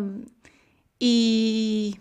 Y era ver mucho YouTube sobre... Em, que yo recuerde, era, era sobre maquillaje, sobre cómo aprender a hacerme un delineado, como, porque también era la época que empecé a salir y que me empecé a maquillar. Eh, y, es el día de hoy que todavía sigo canales de YouTube que yo veía en esa época. O sea, que vi a estas chicas y chicos crecer y convertirse en adultos, adultes, y es muy loco eso. Y, bueno, ahí empezó un poco, un poco la cosa de, inspirarme y de aprender y de, y de además, bueno, yo veía mucha gente de tanto de Inglaterra como de Estados Unidos, Australia, o sea, hablaban en inglés, ¿no? Eh, y bueno, y eso me, llevó a veces a estar, cuando no tenía que estudiar o, había un fin de semana que, de lluvia, yo en vez de mirar la tele, si estaba en casa, miraba YouTube, miraba, consumía mucho YouTube. Y, y bueno, esto de empezar a salir, de maquillarme, de, de, de, entender un poco más qué productos comprarme, empecé a maquillar a, maquillar a mis amigas. Y ahí se volvió también, ¿no? Como algo de, que mis amigas sabían que les gustaba cómo maquillaba y me pedían que las maquille. Em, no recuerdo exactamente cómo llegué a decir, bueno, me pongo a estudiar. Yo todavía trabajaba en estudio jurídico y, estudiaba derecho cuando decidí hacer un curso de, de maquillaje profesional social, ¿no? Aclaro social porque maquillaje tiene muchas ramas, o sea, podés dedicarte a la caracterización, o sea, todo lo que es la rama del teatro, podés eh, dedicarte a efectos especiales, a TV, a cine, ¿no? Y, todo va a depender. A mí me gustaba la rama social, todos los que son eh, casamientos, fiestas de 15, eventos, ¿no? Que es otro tipo de, maquillaje y todo lo que es moda también, ¿no? Tiene estudios fotográficos. Eh, decidí entonces, después de buscar varios cursos, hacer eh, un curso de un año en una, en una escuela y me sentí tan feliz todo ese año. Me di cuenta que yo había empezado como para aprender para mí, ¿no? Como para mejorar yo, pero no quería hacer un curso de automaquillaje. Yo quería aprender y ver si esto podía ser una profesión. Y, y, me sentí tan contenta porque estaba con gente que, con la que podíamos hablar de productos y salió este maquillaje nuevo y salió esta, esta marca y te sentís, viste, como ahí tenés una comodidad nueva en la que compartís algo que no puedes compartir con todo el mundo. Eh, y, y la verdad que me encantó, la pasé muy bien. Este, pero de nuevo, estaba esa encrucijada de decir, estoy, estudiando esta carrera universitaria, porque claro, hablemos de que en Buenos Aires, mm, por el momento, estudiar maquillaje mm, no es algo avalado por una universidad, no es una carrera que tiene un título universitario. Acá, por ejemplo, en Inglaterra sí, está la carrera universitaria de maquillaje. Eso, eso fue muy loco, fue un choque, sí, muy grande. mal. Eh, y, y nada, e, a partir de ese momento, después del año de que me recibí, obviamente quería dedicarme, pero no, no tenía yo, ahí siento que yo no tenía la cabeza tan abierta como para entender que yo podía vivir de, eso, ¿no? Eh, y, y, me costó mucho verlo, además esto de decir, yo tenía, no, no, digo que tenía un re buen sueldo, pero estaba bien eh, entre trabajo y entre facultad y no veía, como que no veía que, esto que era como un hobby que tanto me gustaba, tampoco tenía hasta ese momento, no entendía qué era esto que me gustaba, ¿no? Era una profesión, era un hobby de nuevo. Em, volvemos a la parte que ya adelanté que tengo eh, una crisis existencial que es un poco después de haber terminado el curso de maquillaje. Y me empiezo a hacer estas preguntas, empiezo con terapia, de decir, bueno, ¿qué quiero? ¿Cómo me quiero sentir? ¿Qué quiero hacer? Eh, a, discutir sobre esta presión social, por qué me la impongo yo cuando nadie me la está imponiendo. Soy yo sola la que le está prestando atención y le está dando la importancia que no se merece. Ahí decidí que eh, después de todos estos años yo no había viajado, que yo Terminé la secundaria, me había ido de vacaciones los siguientes años con mis amigas a la costa argentina, pero no conocía el mundo, no, no sabía qué, qué más había, qué, qué, qué posibilidades tenía. De nuevo, agradeciendo tener el privilegio y la posibilidad y los recursos de poder viajar y darme, darme ese gusto. Em, así que hice un pequeño, un corto viaje a Londres a principios del 2016, eh, sola, primer viaje sola que hice, que me lo acuerdo muy bien porque también yo venía, como decía, de irme todos los años con mis amigas y fue un año en que todas mis amigas estaban de novias, todas estaban en pareja. Se pusieron de acuerdo. Se pusieron de acuerdo y todas se iban a Disney, a Nueva York, a México, a Cancún, que es México, pero bueno, y después dije, no. A, Costa Rica, ahí está, era con C. Y mm, se iban, se iban de vacaciones con sus parejas, obviamente, y se iban a vacaciones que a lo que veníamos acostumbradas estaban buenísimas. Yo dije, yo estuve todo un año trabajando, no me quiero ir a la costa cinco días, ¿viste? Eh, con un par de amigas que quizás podía coincidir. No, yo me quiero pagar unas buenas vacaciones y, y, quiero, y quiero viajar. Y gracias a ese viaje que hice, estuve dos semanas en Londres. Eh, me enamoré de, Londres, me, encantó también el, hablar el idioma. Eh, y e, eso fue lo que me hizo a mí preguntarme, bueno, ¿qué es lo que me hace feliz? Ahí me di cuenta que viajar me hacía feliz. O sea, todavía me costaba entender qué vocación Eva, qué e, era y qué iba a ir ahí con el viajar. Así que mm, decido a principios del 2017, fines del 2016, o sea, yo me había ido en enero del 2016 a Londres. A fines de ese año digo, bueno, ya está. Tuve todo un año dándole, haciendo un esfuerzo enorme con esta carrera, con este trabajo, pero ya no es para mí. A veces el clic se hace, ¿no? Como que hay que hacer un clic que, que uno capaz no, lo busca hasta a veces inconscientemente. Y decidí que quería viajar y que me iba a ir, me acuerdo muy bien, me iba a ir a, Irlanda.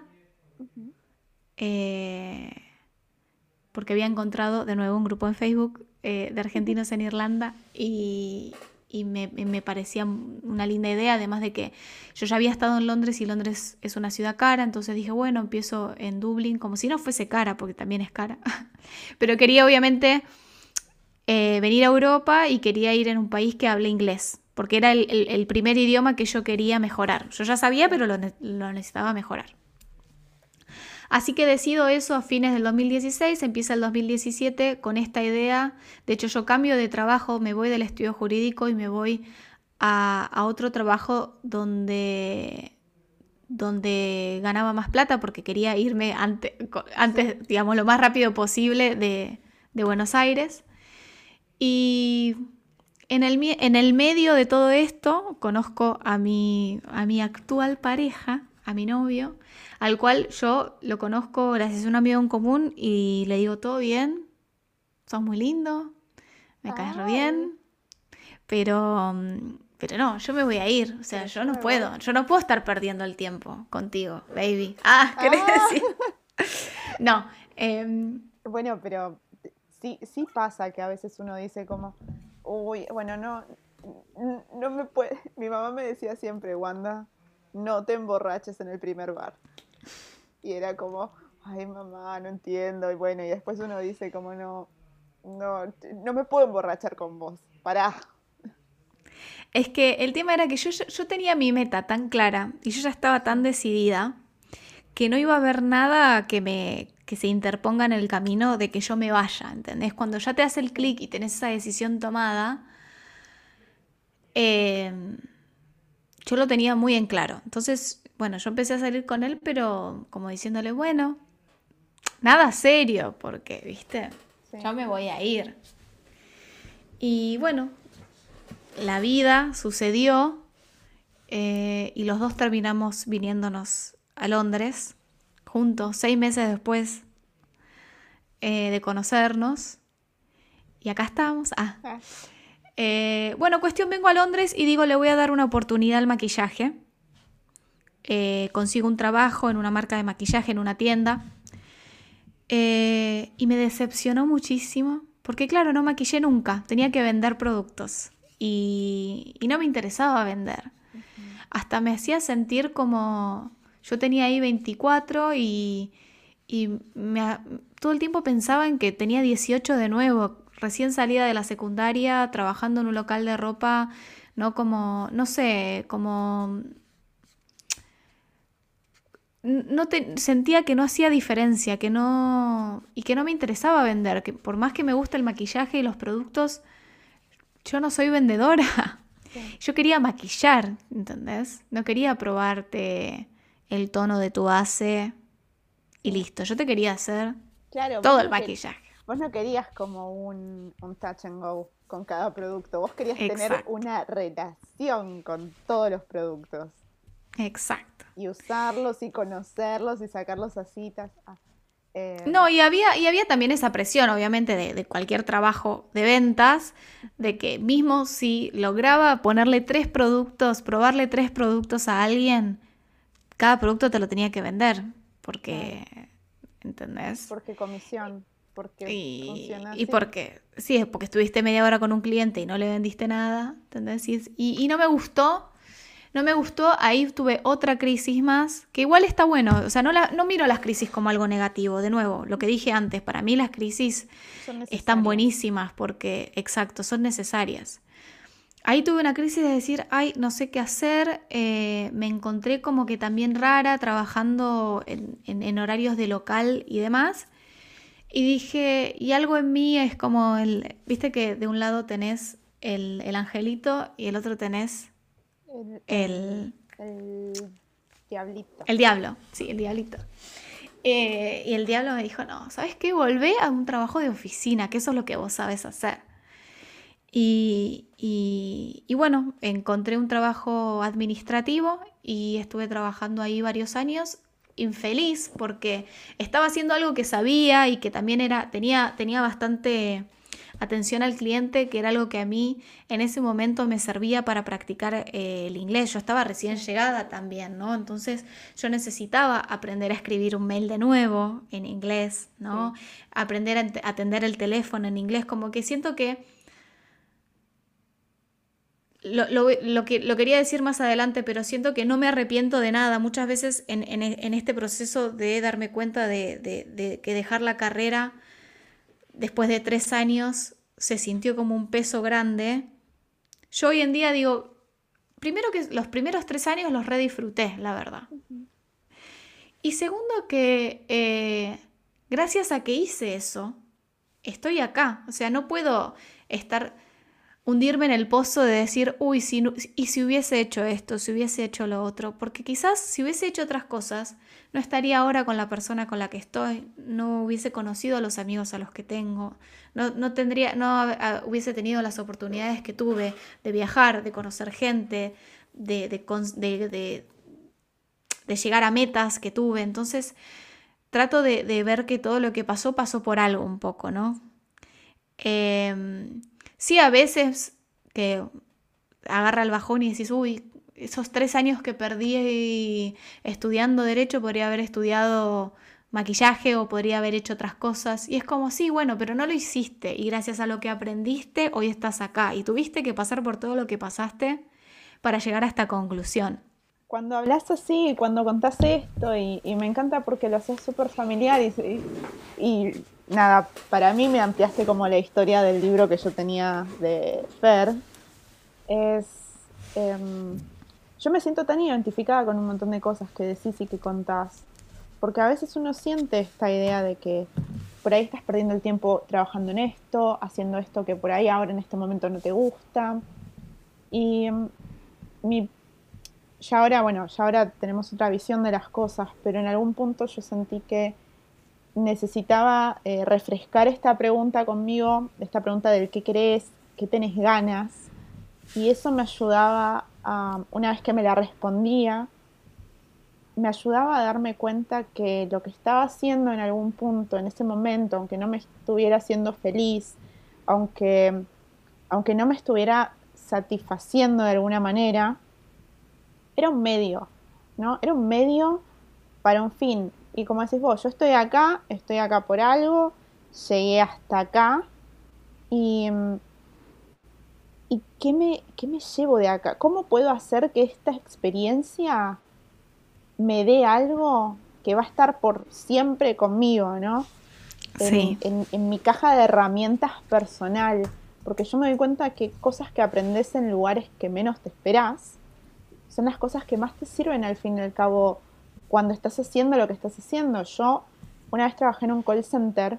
Yo con yo trabajando en un call center fue creo que fue uno de mis primeros sí, de mis primeros empleos que tuve. Fue también el trato con la gente, la forma de hablar, cómo gesticular, cómo charlar, cómo cómo debatir, cómo persuadir. Hay un montón de cosas que yo las aprendí porque trabajé en un call center. ¿He ido a llorar al baño en el call center? Sí, me iba todo el tiempo. Pero eh, ese, ese trabajo me pagó mis viajes. Ese trabajo me pagó, no sé, eh, ocho meses de vida, no sé cuánto. Pero, y me dejó un montón de cosas que yo hasta el día de hoy sigo usando. Y lo mismo veo con, con todas estas pequeñas cosas. Yo también empecé una carrera, eh, la dejé, después empecé otra, después la dejé, después la retomé y terminé porque... Pero ya no lo hice con ese sentido de, ah, la tengo que terminar para, como para, para que me den el tiro. No, yo dije, no, la termino porque llegué hasta acá y me divierte y vamos a ver si puedo encontrarle como algo más que pueda sacar de esto. Sí. Es que también, ¿sabes qué pasa, Juan? Siento que a veces cuando uno toma esta decisión, lo mismo que decíamos, cuando tenés 17 años que no sabes no te das cuenta que tanta libertad tenés de tomar decisiones. A veces uno toma decisiones o, quiere hacer ciertas cosas o ciertos proyectos porque romantiza muchas veces la idea.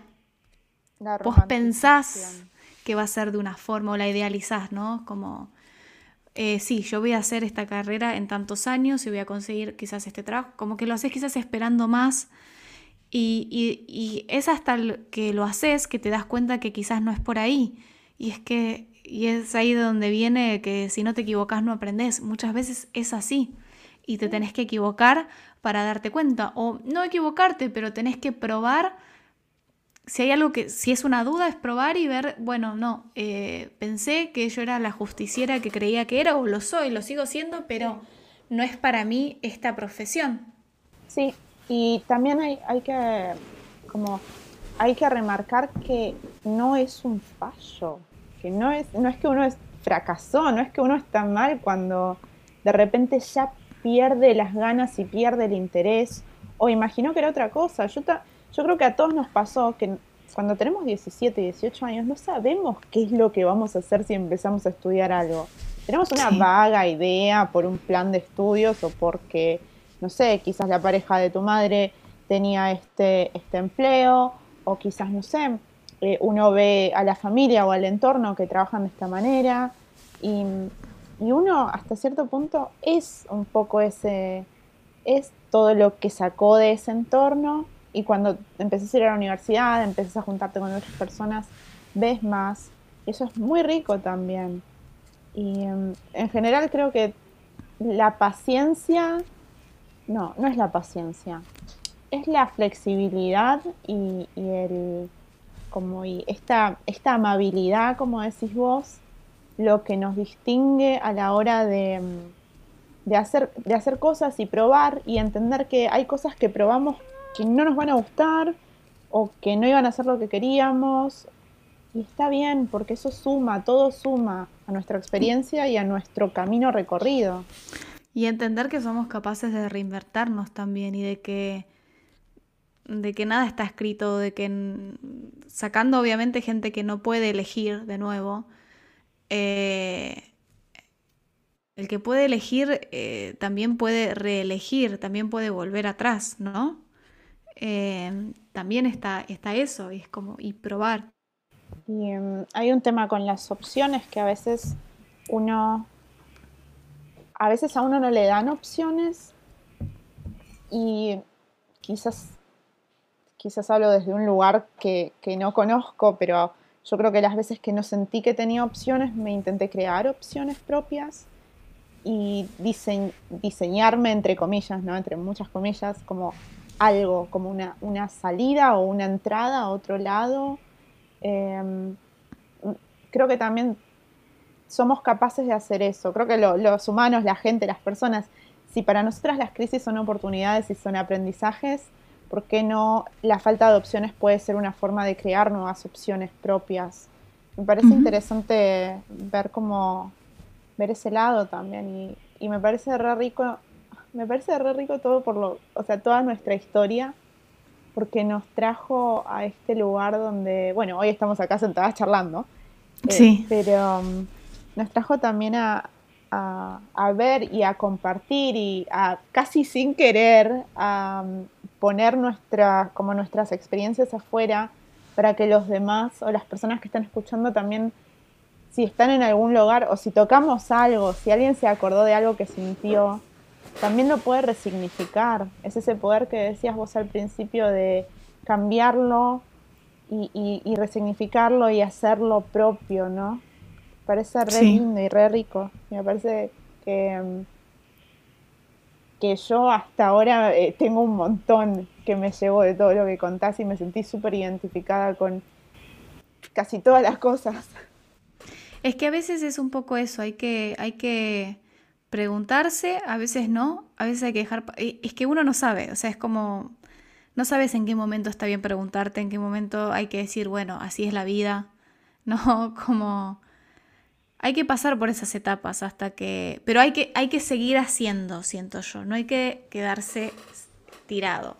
Sí lo podés hacer en, en, momentos donde no te puedes permitir otra cosa o porque estás cansado o porque estás en un mal momento y decir, bueno, no tengo ganas de, de pensar o de luchar en este momento, pero hay que ponerle un punto final a eso y decir, bueno, ok, ¿qué quiero hacer? Eh, me, tengo, me, tengo que poner las pilas porque es una vida la que tengo, la verdad, y, y, la quiero aprovechar.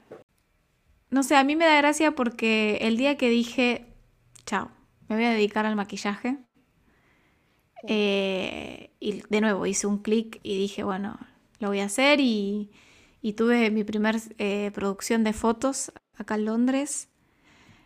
Me sentí tan bien y es un sentimiento que, que sentís, no sé, como cuando te haces tu primer amigo, que es como, ay, tengo un amigo, ¿no? Eh. Eh, me sentí tan bien y, ahí fue cuando dije, wow, esto, esto. Y me acuerdo de, de contarle a mis amigas de Buenos Aires por, por WhatsApp contarles, eh, encontré mi vocación, les dije. Esas fueron las palabras que me salieron. Yo, de, ser una persona que siempre estuvo como eh, peleada con su vocación, porque nunca, siempre yo decía, ay, che, hay gente que tiene vocación, de nuevo, que nace sabiendo que va a ser veterinario, y lo hace, y lo es, y es feliz, y, yo un poco envidiosa de que la gente, que haya gente que lo tenga tan claro y haya otra gente que tenga que, que pasarla mal y pasarla mal, a ver. Entre comillas. entre comillas, ¿no? Que te afecta igualmente mentalmente, ¿no? No, no tener idea, no tener un rumbo, ¿no? Y, me dio gracia porque le digo esto a mis amigas, encontré mi, mi vocación, Esta, esto no es un hobby, es una pasión, es, eh, no quiero estar otro día sin hacer esto. Y me da gracia porque mis amigas me dijeron, qué bueno, Fer, felicitaciones, yo esto te lo venimos diciendo hace años, pero bueno. qué bueno que finalmente te diste cuenta vos sola. Al fin caíste. Al fin caíste, exacto.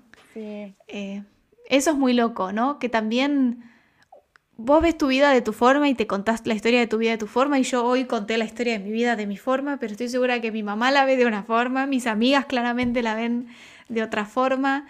También ese, el punto de vista es, es muy importante y, y nada, tenía, de nuevo, es lo que decíamos, teníamos que pasar por estos trabajos que no nos gustaron, teníamos que probar estas cosas que no nos convencieron, Teníamos que darle la vuelta de rosca a cosas que nos gustaban pero que no sabíamos qué hacer para, para darnos cuenta de, de, qué era. Y de nuevo, yo siento que hoy en día maquillaje es mi vocación.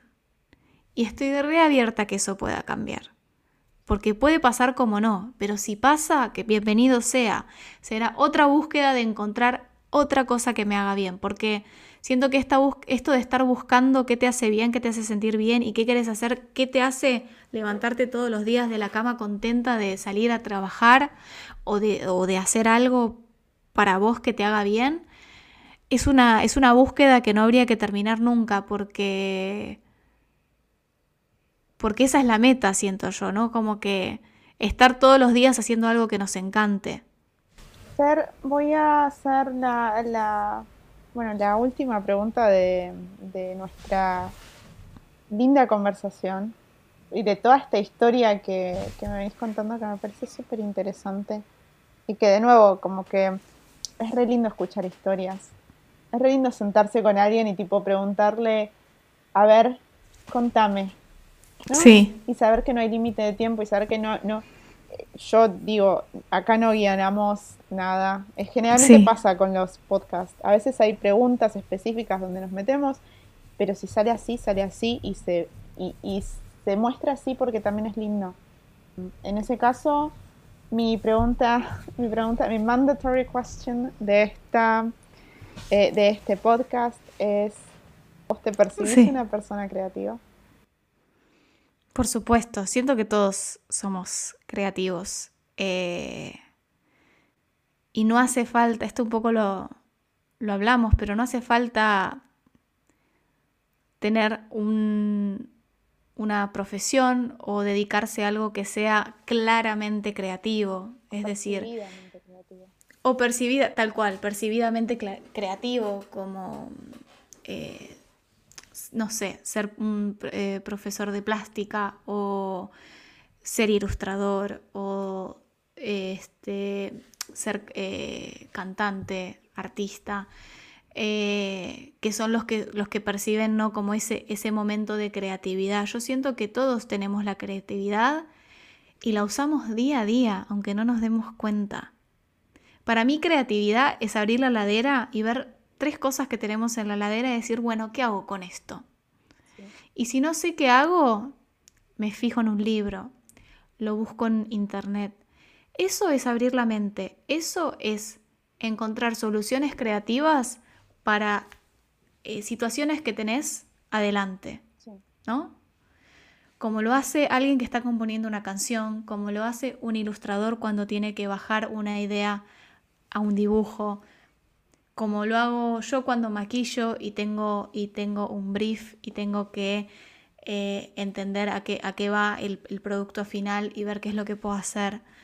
Siento que la creatividad, aunque no la, tan, la, percibida tan glamorosa, ¿no? Eh, de, hacer collage o, pintar con témperas, sino la creatividad es eh, en, en, que te hagan una pregunta que sea difícil y encontrar una manera de poder resolverla, ser creativo en eso, ¿no? Es como tener un, inconveniente en el trabajo y, pensar cómo se, puede, cómo se puede resolver cuando antes no había sucedido no, no había pasado, ¿no? Como que encontrarse con situaciones y salir de, del, libro de reglas e irse a, decir, bueno, ¿qué puedo crear acá?